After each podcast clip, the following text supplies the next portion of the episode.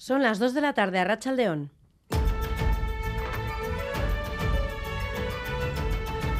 Crónica de Euskadi con Irache Martínez.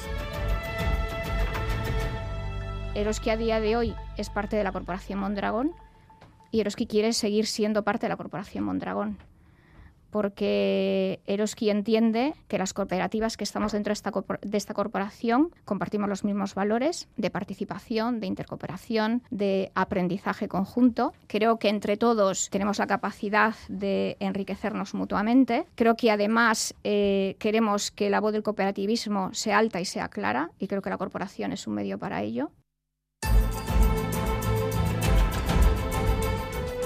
Son las palabras de Rosa Carabel, la directora general del grupo Eroski. Ha concedido su primera entrevista a un medio de comunicación y lo ha hecho aquí en Radio Euskadi al programa Más que Palabras. Ante la posible salida de Ulma Llorona del grupo Mondragón, Carabel reafirma la apuesta de Eroski por la cooperativa y sus valores y, aunque tenga sentimientos enfrentados por la reciente venta de Eroski Vidayak a Iberostar, se muestra satisfecha porque se garantizarán, dice, sus puestos de trabajo. Utilizarán esta venta para saldar deudas. Enseguida vamos con más detalles, pero les contamos también que si este sábado era el consejero de Educación quien abogada por seguir trabajando con discreción en el seno del pacto educativo, hoy EH Bildu ha asegurado que su formación será garante de que la nueva ley se ajuste al contenido del acuerdo. En una entrevista concedida a Europa Press, el coordinador general de la coalición Abertzale, Arnaldo Tegui, asegura que se trata de un pacto de Estado y pide un debate sosegado para sacarlo adelante. Ha habido un problema que nosotros reconocemos, que es del pacto político al anteproyecto que ha presentado el gobierno, hay cosas que se han hecho mal, pero nosotros no sacamos de ahí la conclusión de que hay que echarlo todo por la borda. Lo que decimos es, hay que hacer esas cosas y hay que corregir determinadas cosas y hay que hacerlo bien y hay que hacerlo con una cierta altura de miras. Para nosotros es un pacto de Estado. Mientras tanto, el presidente del Euskadi Burubaratzar, Antoni, Andoni Ortuzar, ha reprochado a EH Bildu su estrategia a la hora de negociar los presupuestos en Madrid y en Euskadi. En Madrid aceptan todo. Aceptan todo. Se vota que sí y ahorrera. Ni una contradicción ideológica.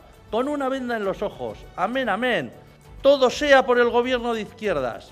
Aunque presupuestariamente sea menos progre que nuestros presupuestos. El juez ha decretado el ingreso en prisión del hombre de 36 años que a las cuatro y media de la madrugada de ayer agredía sexualmente a una mujer a la que acorraló en el portal de su casa en Vitoria-Gasteiz. Tras pedir ayuda, su novio escuchó los gritos y lograba retenerle hasta la llegada de la Archancha. Tras pasar a disposición judicial, se ordenaba su ingreso en prisión acusado de un delito de agresión sexual y otro de lesiones tras golpear al novio.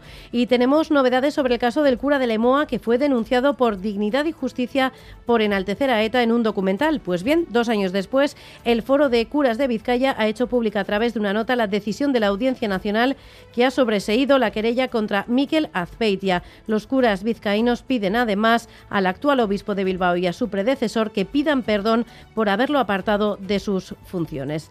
Vamos ahora ya con los deportes. John Zubieta, Rachaldeón. Hola, Rachaldeón. Comenzamos con la Liga F femenina. El Alavés Gloriosas se citaba este mediodía con el Betis y ha resuelto el partido partido con nota. Raúl Pando, a Rachaldeón, ¿cómo ha sido ese primer triunfo de las jugadoras de Juaristi?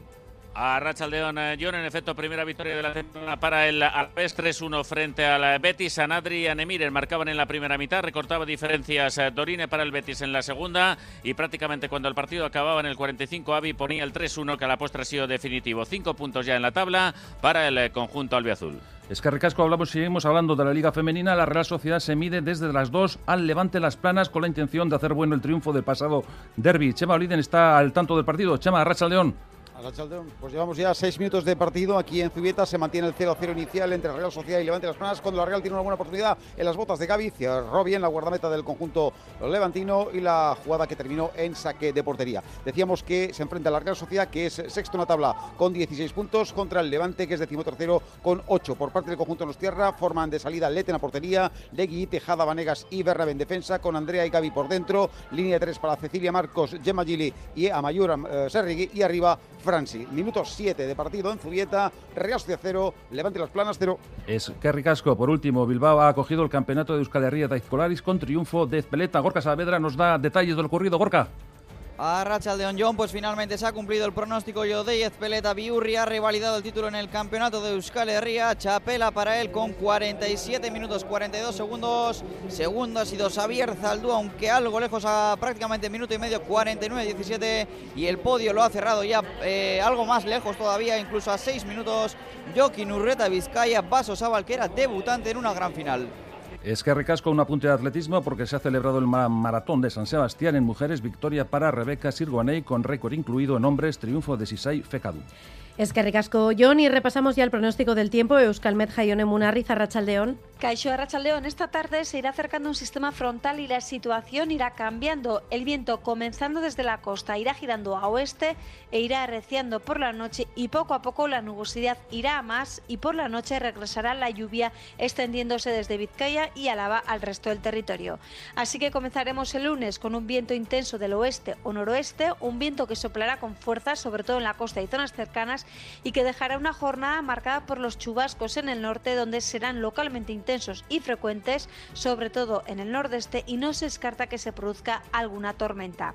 En Álava y mitad sur de Navarra, con el paso del frente esta noche y mañana a primeras horas, la lluvia será generalizada, pero después a partir de media mañana los chubascos ya van a ser más ocasionales y más débiles. Por tanto, a partir de media mañana la inestabilidad afectará sobre todo al norte. Y con esta situación las temperaturas diurnas van a bajar y se van a quedar sobre los 10 grados en la mitad sur y serán ligeramente más altas en el norte. En carreteras, el Departamento de Seguridad sigue pidiendo precaución en la Nacional 1 en el Alto de Chegárate por la avería de un camión que ocupa un carril en sentido Irún. Y un dato más relativo al transporte, Renfe ha emitido 100.000 bonos, abonos gratuitos de cercanías y media distancia en Euskadi durante los tres primeros meses de funcionamiento de la medida. El número de viajeros de media distancia ha crecido un 73% con respecto a 2019, año previo a las restricciones por la pandemia. En Navarra el aumento ha sido del 46% y en cuanto al cercanías, en Bilbao el crecimiento ha sido de un 27% respecto al mismo periodo de 2019, en Donostia del 30%. En el control técnico, Jesús Malo, Joseba Urruela y Javi Martín, son las 2 y 7 minutos de la tarde, comenzamos. Crónica de Euskadi con Irache Martínez. La directora general del Grupo Eroski, Rosa Carabel, ha ofrecido su primera entrevista a un medio de comunicación al programa Más que Palabras de Radio Euskadi. Ha explicado que su objetivo es consolidar la posición del grupo en la zona norte y comenzar a crecer a partir del año 2026 sin las limitaciones impuestas por la deuda. Ante la posible salida de Ulma y Orona de la cooperativa Mondragón, reafirma la apuesta de Eroski por la cooperativa y sus valores y, aunque tenga sentimientos enfrentados por la reciente venta de Eroski Vidayak a Iberos se muestra satisfecha porque se garantizarán sus puestos de trabajo. Utilizarán, eso sí, esta venta para saldar deudas Lier Puente. Eroski quiere seguir siendo parte de la corporación Mondragón porque comparte al completo sus valores. La directora general del grupo, Rosa Carabel, respetará la decisión que tome Ulma y Orona y que el proceso se haga con transparencia para salir reforzados decisiones que Orona y Ulma puedan tomar, bueno, pues creo que tenemos que respetarlas, obviamente, porque son decisiones eh, soberanas de cada una de las cooperativas. Eroski a día de hoy es parte de la corporación Mondragón y Eroski quiere seguir siendo parte de la corporación Mondragón. Compartimos los mismos valores. Tiene, eso sí, un sentimiento agridulce por la venta de Eroski Vidayaka a Iberostar, por la pérdida que supone, pero está satisfecha al poder garantizar los actuales 300 puestos de trabajo. Además, los empleados que sean cooperativistas podrán decidir si prefieren quedarse esa sensación de, pérdida ¿no? de un negocio. Por otra parte, la verdad es que me siento muy satisfecha. Garantiza además el futuro del negocio, cuidando de forma muy exquisita que el futuro de las personas estuviese garantizado, como socios cooperativistas que son. Si decidieran no hacer el paso a la nueva empresa, pues obviamente podrían tener hueco en la cooperativa, pero obviamente haciendo otro oficio que el que hacen hoy. Y entre los objetivos futuros de Eroski, el año 2026 será clave. Para entonces esperan poder superar la deuda actual y comenzar un crecimiento con fondos propios, ya sin limitaciones, una escalada con la que pretenden posicionarse en el perímetro norte y extender las franquicias en el resto del territorio nacional. Además, en un plazo de tres años esperan incrementar el número de socios en 2.500. Seguimos en clave laboral. Mañana comienzan cinco días de huelga en el metal de Vizcaya después de que el viernes fracasara el último intento para alcanzar un acuerdo en la mesa negociadora. Los sindicatos consideran muy insuficiente la propuesta de la patronal. Saludamos ya en directo a Miquel Echevarría, responsable del metal del sindicato ELA. Arrachaldeón. Caixo Vaya, Arrachaldeón. ¿En qué punto está enquistado el convenio colectivo? ¿Cuáles son las exigencias de los trabajadores? Bien, tuvimos el viernes en la última reunión en el que la patronal vino con una propuesta cerrada que, está lejos de, las pretensiones de los sindicatos. Nosotros en la reunión del viernes le, recordamos a la patronal el planteamiento de, contenidos que hizo el 19 de octubre y evaluamos y valoramos que lo que planteó FEBEM pues está lejos, tanto en salario y otros contenidos, de lo que planteamos, con lo cual eh, eh, toca mañana empezar un ciclo de cinco días de huelga. Desde la, nosotros tenemos claro que necesitamos un, convenio que reparta justamente la riqueza. Eso supone que haya incrementos de IPC todos los años para todo, para todo el mundo, es decir, al salario de tablas y en salarios reales, y luego eh, otros contenidos sustancialmente mejorados que hoy, por ejemplo, la patronal no los concibe. Hace una semana el Metal de Álava consiguió un convenio eh, tras cuatro años de negociaciones y cuatro días de huelga en los últimos meses. ¿El modelo del convenio a la vez podría valer en Vizcaya? para ella no. Eh, por varios motivos. Primero, porque en contenidos creemos que en el metal de Vizcaya tenemos que aspirar a más. Y luego en salarios, eh, desde la hemos hecho una lectura crítica del acuerdo a la vez porque no garantiza todos los años los IPCs y además no garantiza incrementos eh, en el mismo sentido para todo el mundo. A partir de ahí, eh, a partir de mañana tenemos otros cinco días más de huelga en el metal de Vizcaya, serán 11 en total. Es un sector que desde el 2019 está movilizado con capacidad de hacer huelgas, que salgan bien y llenar las calles. Y bueno, estamos esperanzados de que vamos a tener otros días de huelga que sean exitosos. ¿Hay prevista alguna reunión más con la patronal? No, mm, no, se cerró el viernes sin, sin poner ninguna fecha de siguiente reunión. Eh, vamos a recordar eh, las movilizaciones que tienen previstas eh, para mañana y los próximos días. Bien, desde la realizaremos una manifestación al mediodía en, en Bilbo, saliendo eh, desde Plaza Moyúa y luego pues, realizaremos diferentes movilizaciones. Por ejemplo, el martes estaremos en Baracaldo, el jueves en Durango y luego miércoles y viernes también volveremos a, estar en Bilbao en movilizaciones eh, al mediodía. Entonces, a partir de ahí, pues esperemos eh, que el sector vuelva a responder con contundencia a FEBEM, porque creemos que mediante la huelga y la capacidad de demostración de fuerza del sector del metal de Vizcaya es como conseguiremos pues un, un convenio que, reparta justamente la riqueza. Miquel Echevarría, responsable del metal de ELA. Gracias por estar en Crónica de Euskadi fin de semana. Es que ricasco. Es que ricasco, se vuelve ahí. Les contamos también que los trabajadores de correos y de Amazon Euskadi aprovecharán la jornada de mañana, conocida como Cyber Monday, para denunciar mediante una huelga la situación laboral precaria que sufren. Los trabajadores de Amazon en Trapagarán protestarán para reclamar un convenio laboral que se adapte a sus condiciones y características. Correos también saldrá a la calle para denunciar la precariedad que viven los trabajadores de la empresa y pedir un nuevo convenio colectivo. Urco Canseco, trabajador de correos y representante del sindicato ELA. Azkeneko urtetan korreo zen nagusitu den prekaritatea salatzeko asmoa dugu, zen kontratuak orain egiten direnak lanaldi partzialak, e, urdutegi txarrekin, e, familia kontziliazioa eragosten dutenak, azkeneko urtetan erosalmena handia galdu dugu.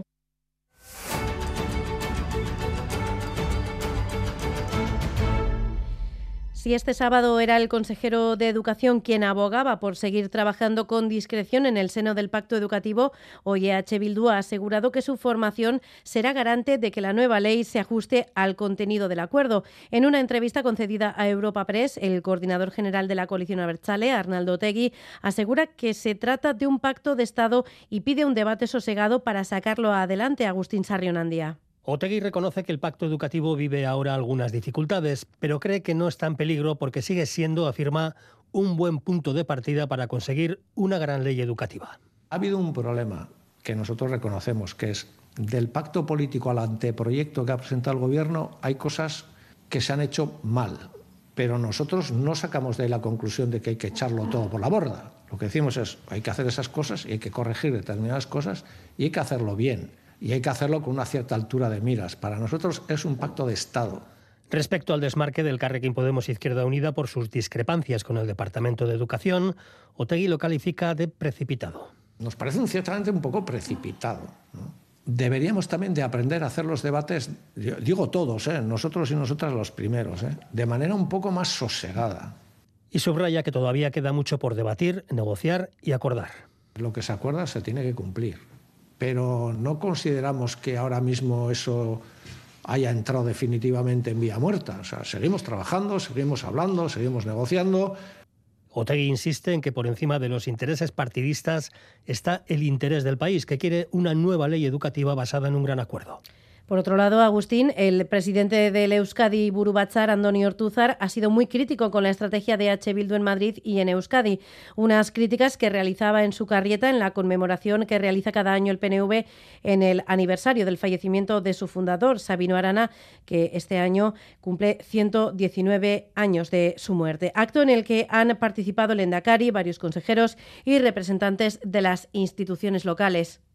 Ortúzar ha comenzado su discurso valorando muy positivamente los resultados de las negociaciones que el PNV ha mantenido tanto en Madrid, cupos, elecciones vascas, transferencia de ferrocarriles o impuestos a grandes empresas, como en Euskadi con los presupuestos más sociales de la historia. El líder Chale ha criticado duramente a H. Bildu, formación a la que ha acusado de aceptar todo en Madrid únicamente por sostener a un gobierno de izquierdas y de actuar de forma absolutamente contraria en Euskadi. Lo que es sangrante es su actitud aquí en la comunidad autónoma vasca porque lo que en Madrid e Iruña es pragmatismo, es colaboración, en Gasteiz o en las juntas generales o en la mayor parte de los ayuntamientos, es populismo e irresponsabilidad. A pesar de ello, Ortúzar se felicita porque la izquierda Bertzale, 40 años después, 40 años tarde, ha subrayado, haya decidido hacer la política que debe hacer. Lo que están haciendo es la mayor autoenmienda a la totalidad que se puede hacer a una trayectoria política.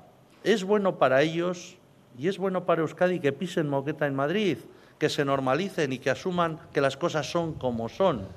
Cambio que ha sido a mejor, ha dicho Ortúzar, al igual que en Navarra, donde H. Bildu se ha corresponsabilizado de los presupuestos forales con peticiones más sensatas que las que hace en Euskadi. Y tras dos años sin convocarse debido a la pandemia, UPN celebra hoy en Pamplona el Día del Partido, un acto presidido por el presidente de Unión del Pueblo Navarro, Javier Esparza, y en el que veremos si hay algún tipo de anuncio de cara a las elecciones municipales y forales. Siguiendo el acto está nuestra compañera Olatz Balda, Arrachaldeón a Rachaldeón. En estos momentos está hablando el presidente de UPN, Javier Esparza. Los regionalistas tienen la mirada fijada en las próximas elecciones municipales y regionales, declarando que van a ser la alternativa para aquellos que estén descontentos con el gobierno actual. Lo escuchamos. A todos esos ciudadanos nos vamos a dirigir desde la humildad y la honestidad y les vamos a explicar que solo hay dos opciones, o un gobierno del Partido Socialista con Bildu o un gobierno en torno a UPN. La mirada fijada sí, pero con muchas incógnitas todavía. Se desconoce si los regionalistas reeditarán el pacto con los populares para repetir la coalición de Navarra Suma. Feijó ya ha anunciado que vendrá el próximo domingo para nombrar al sucesor de Ana Beltrán, Javier García, y comenzar las negociaciones en ese camino. Incertidumbre también en la alcaldía de Pamplona tras las filtraciones de prensa de que el alcalde Enrique Maya no se presentará como candidato a las próximas elecciones municipales. En ese contexto ya han empezado a aflorar nombres de las cuatro candidatas Ana Elizalde y María Caballero del Grupo Municipal, con los perfiles más duros, María Echavarri más moderada y la última sería la parlamentaria de Navarra Suma, Cristina Ibarrola, que ha sido destacada por sus rigurosos intervenciones. En cualquier caso, está por ver si este día de partido genera algún tipo de respuesta a tantas incógnitas. Bueno, pues seguiremos pendientes. Es que Ricasco y a partir de hoy el presidente del Gobierno y secretario general del PSOE, Pedro Sánchez, será el nuevo líder de la Internacional Socialista, proclamación que se realiza realizaba durante la clausura en Madrid de su Congreso. Se trata de un cargo que refuerza su perfil internacional y que asume con el reto de relanzar el papel de esta organización en el mundo. Isaro Baza, Arrachaldeón. Arrachandeón, eso es. Pedro Sánchez y ha sido nombrado presidente de la Internacional Socialista. Sánchez dirigirá la organización que agrupa 132 partidos socialistas, socialdemócratas y liberales durante los próximos cuatro años. Recogerá el testigo del ex primer ministro griego, Yorgos Papandreou. Ha sido proclamado sin necesidad de votación, ya que ha sido el único candidato. Ha recibido el cargo con ilusión, con orgullo, dice, apelando una agenda multilateral, poniendo en el centro sobre todo la causa feminista y la emergencia climática. Pero también ha hecho un guiño a la situación política española actual frente al ruido de la derecha y ultraderecha subraya España avanza.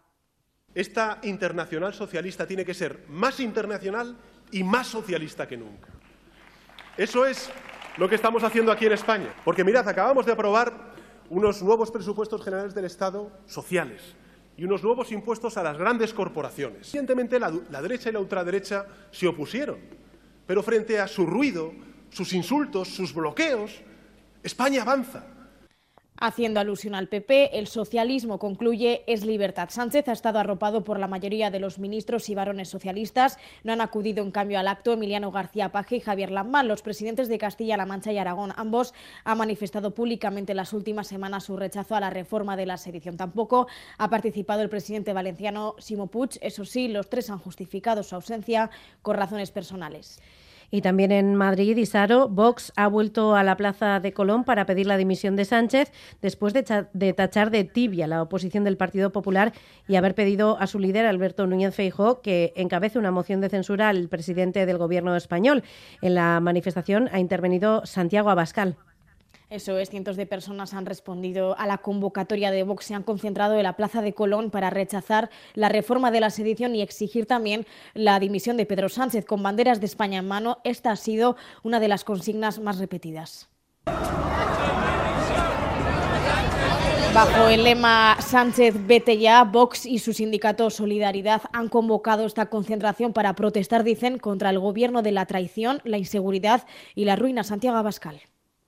Sánchez no es como un arquitecto que tiene un plan de reforma distinto del edificio y que puede ser discutible. Sánchez es el jefe de demoliciones. Sánchez quiere triturarlo todo. Sánchez no tiene escrúpulos. Y con Sánchez todos los socialistas cómplices. La semana pasada llamaron a otra concentración en Barcelona. La concentración apenas tuvo seguimiento, pero como decíamos, el acto de hoy ha congregado a cientos de personas. Es que recasco Isaro y seguro que recuerdan el caso del cura de Lemoa que fue denunciado por dignidad y justicia por enaltecer a ETA en un documental. Pues bien, dos años después, el Foro de Curas de Vizcaya ha hecho pública a través de una nota la decisión de la Audiencia Nacional que ha sobreseído la querella contra Miquel Azpeitia. Los curas vizcaínos piden, además, al actual obispo de Bilbao y a su predecesor que pidan perdón por haberlo apartado de sus funciones. Eder Carrero. Dignidad y Justicia interpuso una querella al antiguo párroco de Lemoa, Miquel Aspeitia, tras unas declaraciones realizadas en el documental Bajo el Silencio en el año 2020. La asociación denunciaba que las palabras justificaban el terrorismo de ETA y humillaban a las víctimas. Aquí, que más que menos el vasco parlante, diríamos, el que habla euskera, se ha sentido como muy coartado. Y eso marca, marca desde la escuela. Y se llegó también a lo que después vendría a llamarse terrorismo, que en principio no era terrorismo, sino respuesta a una represión que se estaba sufriendo. El entonces obispo de Bilbao, Mario Iceta, y el auxiliar Joseba Segura retiraron a Aspeitia de los oficios eclesiásticos. El sacerdote pidió perdón a las víctimas, pero la diócesis de Bilbao lo rechazó y consideró que debía asumir las consecuencias legales. Ahora la Audiencia Nacional ha resuelto terminar el proceso contra Aspeitia al considerar que no hubo enaltecimiento del terrorismo, sobreseído así la querella presentada por Dignidad y Justicia. Concluyen en que no hubo un discurso de odio. El Foro de Curas de Vizcaya preguntó a los obispos a ver si visionado toda la entrevista para concluir en la retirada del párroco. Ahora, mediante una nota y tras el auto de la Audiencia Nacional, insta a pedir perdón de manera pública a Segura e IZ por retirar a Aspeitia del oficio. Y como cada domingo, cada último domingo del mes de noviembre, las Juntas Generales de Araba han tenido esta mañana su pleno tradicional. Con el apoyo de PNV, PSE y el Carrequín Araba, han aprobado una moción conjunta para dar impulso a la reforma del Teatro Principal de Vitoria-Gasteiz, mientras Partido Popular y H. Bildu se han mostrado muy críticos tanto con el retraso con el que llega la reforma de esta infraestructura cultural, una Ugarte. Los tres grupos junteros han acordado una moción transada por la que apuestan por el proyecto de modernización del teatro principal y garantizar la programación cultural en Gasteiz mientras duren las obras de esta centenaria dotación cultural. John Nogales, Partido Socialista de Euskadi, e Izaskun Moyoa, PNV. Buscábamos un nuevo impulso político para hacer de Vitoria-Gasteiz y de Álava un territorio de vocación cultural. Queremos que el nuevo principal sea ese motor. El compromiso político de la mayoría de estas juntas generales para respaldar las necesarias eh, actuaciones actuaciones en materia de reforma del teatro principal en Gasteiz. Para EH Bildu se ha pensado en el continente y no en dotarlo de contenido y apuestan por adecuar el Iradier Arena. Para el PP, la reforma del principal llega tarde. Quique Fernández de Pinedo, EH Bildu e Iñaki Orzaba, PP. Eta jakinda, egongo garela, principal antzoki etxita, ba, bi edo irurtez, nola ez den orain ekiten Iradirarenako reformari. ¿Pero qué vamos a hacer cuando empiecen las obras? Sí, porque es que de eso hay que hablar. Dice, no, hay que pactarlo. Oiga, sí, ya hemos hablado con los agentes culturales. ¿Qué es lo que tenemos? Efectivamente, la red de centros cívicos, menos mal. Unanimidad de los cinco grupos junteros solo en mostrar el apoyo al sector cultural a la vez por la labor realizada durante la pandemia y a la colaboración con las instituciones. Además, en este pleno tradicional se ha aprobado que el de Tierras Esparsas, el de mayo, se celebre en el municipio de Iruraiz Gauna. Crónica de Euskadi con Irache Martínez. Inmersos en la celebración de Euskara al Día, ha visitado Crónica de Euskadi fin de semana el presidente de Euskal Chalén Topagunea, Kike Amonarriz, quien cree necesario un impulso de las políticas lingüísticas y la adaptación de la ley de normalización del euskera a la nueva realidad social. Joana Sánchez. Euskara al Día es un ejercicio social novedoso para naturalizar el uso del euskera y generar un cambio social necesario. Y es que, a pesar de que aumenta el número de personas que conocen el idioma, su porcentaje de uso se mantiene en el 12,6%, el mismo que hace cuatro años. Kiki Amonarriz. El incremento del conocimiento del euskera eh, no está trayendo consigo un aumento correlativo del uso social. Necesitamos un impulso de las políticas lingüísticas, un salto cualitativo eh, a nivel social con respecto al uso del euskera. 40 años ha cumplido la ley de normalización del euskera, que según el presidente de Euskalchale en Topagunea, ha servido para avanzar en derechos, pero que debe adaptarse a los cambios sociales. Hogeita bost urtetik berako gazte ia guztiek esan genezake ja euskeraz badakitela, eta beraz horrek posibilitatzen digu, hezkuntzaz aparte, arnasgune funtzional handi bat sortzea, ba eskuntzaz formalaren eremuan. Eta horri, lege babes bat emat importante izango litzateke. Edo adimen artifizialak ekarri dizkigun posibilitateak itzulpenen inguruan. Y recuerda a Monarriz que el descubrimiento de la inscripción en euskera más antigua de la historia, la mano de Irulegui, demuestra que el idioma se hablaba en toda Navarra. Ikusi dugu, mila urte lehenago da euskeraz idazten zela. Eta uste dut hori datu garrantzitsua eta pozgarria dela, mito batzuk puskatzeko, eta bestetik ere horrek azeleratu du euskera Nafarroa osoko ba, hizkuntza dela eta izan dela. También ha puesto en valor la revolución social creada en Iparralde por el recorte de derechos del uso del euskera. El Banco de Alimentos confía en alcanzar los objetivos fijados para la gran recogida que se celebra estos días. El balance es positivo. Las donaciones continúan llegando mediante bonos a través de la página web, además de los que ya han sido realizados en cientos de supermercados. Este año las donaciones también permiten hacer llegar la comida a decenas de miles de familias. Luis Crobeto, presidente del Banco de Alimentos de Vizcaya. Los voluntarios han funcionado muy bien. En entrega física, pues había muchos estones llenos en muchos sitios o sea que parece ser que la gente sigue gustándole eh, entregar su, su producto por su cuenta. A nivel, digamos, de página web, sí que ha, ha habido un importante número de, de, donaciones, que implica que igual también en, los supermercados y en los bonos también la cosa ha ido bien. Han entregado mucho eh, alimento infantil, cosa que otras veces no había. Y bueno, hemos insistido mucho en ese tema, porque claro, los alimentos infantiles son caros y a su vez son muy necesarios. Y en Donostia, manifestación del colectivo Curasos para denunciar los vertidos de la incineradora de Zubieta al río Ecaitzerreca y que se pretenda ahora hacer un desvío para que los vertidos vayan al mar a través de Sagüez. Piden que se paralicen momentáneamente las instalaciones y se cree una mesa de negociación para abordar estos problemas medioambientales. Xavier Urteaga. Bajo el lema Rausteguía Gelditu, diálogo solución, los manifestantes han recorrido el paseo de la Zurriola desde el Cursal hasta Sagüés. Allí han denunciado que existe un plan para desviar la contaminación que vierte la incineradora al arroyo Arcaizerreca a la red de saneamiento que llega a Sagüés. Curasos asegura que durante los últimos meses se han detectado metales pesados, furanos y dioxinas en el agua. Joseba Belaustegui, portavoz. Dioxinas en un nivel 64 veces superior a lo que se considera como contaminación severa y por tanto estamos ante un problema grave de salud pública y de contaminación. Esa contaminación que hoy en día está en la regata de Argaitzarreca la quieren desviar hacia la red de saneamiento que vierte aquí en el Monpas. El llamamiento de Gurasos a proteger la zona de la Zurriola ha contado con el apoyo de un grupo de remeros y de varios surfistas. Gurasos pide la paralización preventiva de la planta de Zubieta y la creación de una mesa de diálogo para analizar la situación y buscar soluciones que protejan el medio ambiente y la salud. Es todo, así terminamos. Les dejamos con la actualidad deportiva. Que pasen un buen fin de semana, Ondo San. Agur.